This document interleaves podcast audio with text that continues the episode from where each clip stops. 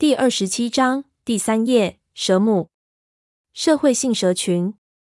一瞬间，我脑子里闪出了这么一句话，同时就想起了胖子在昨天随口说了一句话。他说这些蛇的举动很像蚂蚁，说这里可能会有一条蛇后。我当时认为这是不可能的事情。这些蛇这些协作的举动，最多只是像秃鹫真实一样的群体本能的体现。没想到在这里竟然看到了这样的浮雕，这简直就是动物社会习性的一个模型。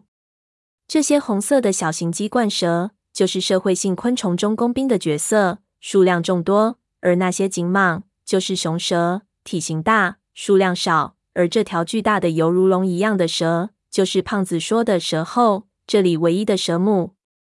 从这浮雕来看，这条蛇母实在太巨大了，以至于雄蛇没法和它顺利交配，需要这么多的鸡冠蛇来辅助。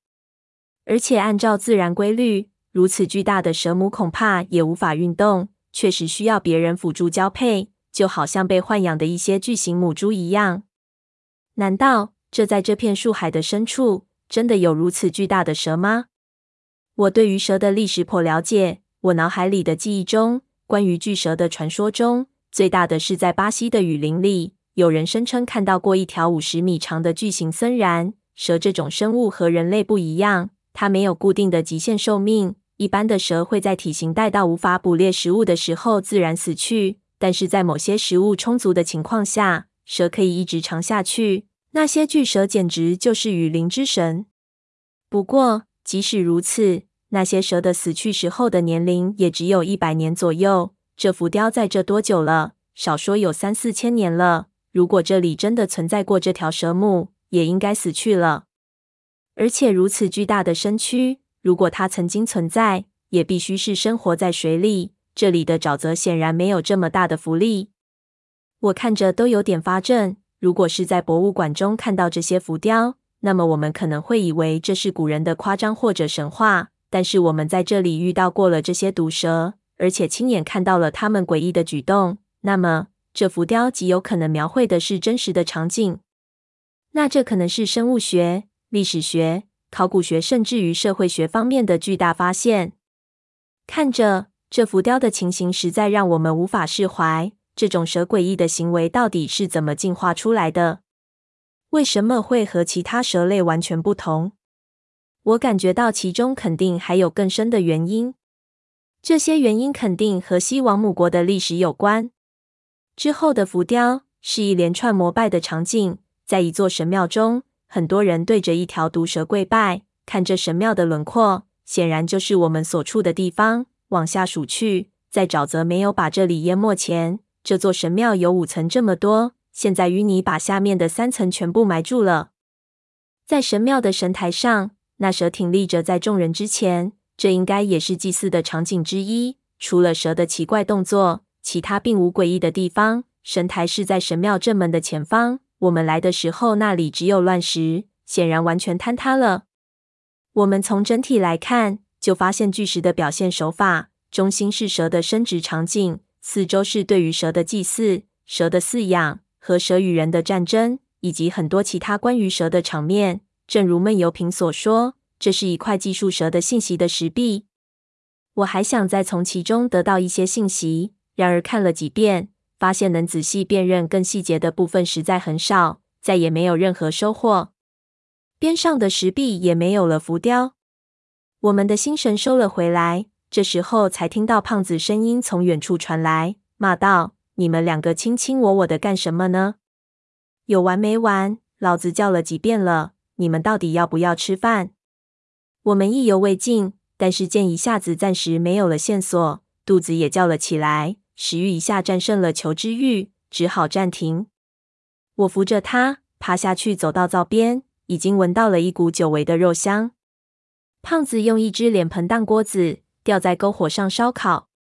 胖子就问我们在那里到底在干什么呢？真把他当厨子了，也不来帮个手。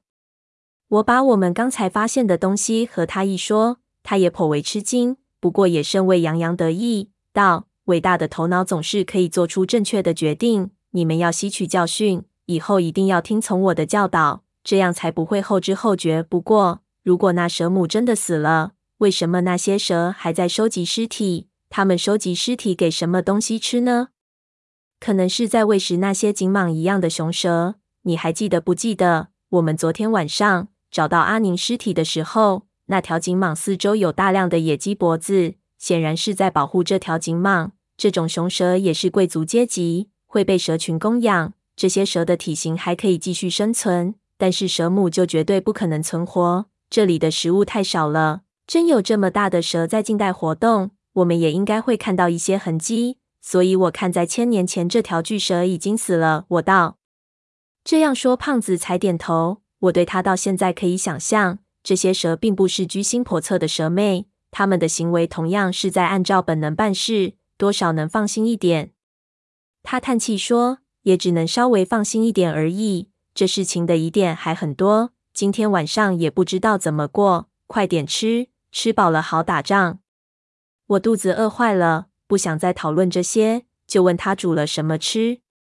我把罐头都煮了。只剩下一点午餐肉炖馒头加沙丁鱼，大杂烩。不过味道没得说。胖子就道的，别说这些蛇了，听了倒胃口。来尝尝胖爷我的手艺，第一口不要钱，第二口开始，一口一个名气。煮这东西要什么手艺？不就是放水煮吗？我道。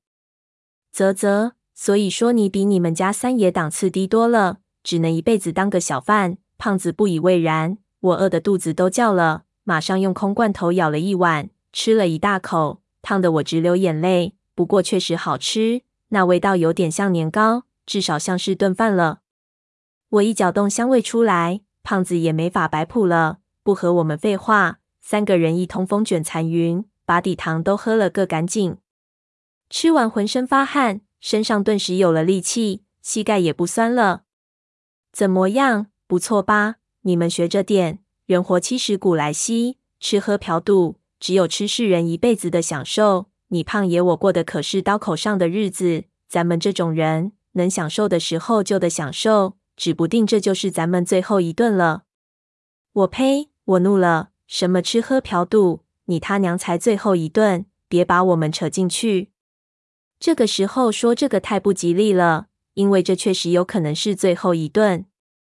你瞧，你瞧，这就是封建阶级的封建遗毒。胖子做了个很欠扁的表情，不过接着就道：“这些东西有劲道，昨天我们眼睛都被那雾气迷了，吃点补一下，否则容易老下病根。”我想起昨晚的雾气，就奇怪道：“对了，为什么我们在林子就没事，在这里就瞎了？”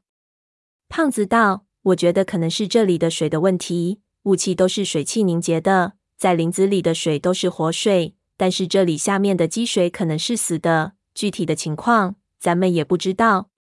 我点头，又想起复明的时候看到的影子，就问他们是不是也有这种现象。一说胖子就摇头。我们经历的情况比你复杂多了，哪有心思注意这些？你听谁说的？电视剧里有讲过。那玩意你都信？他摇头，忽然就看到闷油瓶抬起了头。皱起了眉头，看向我。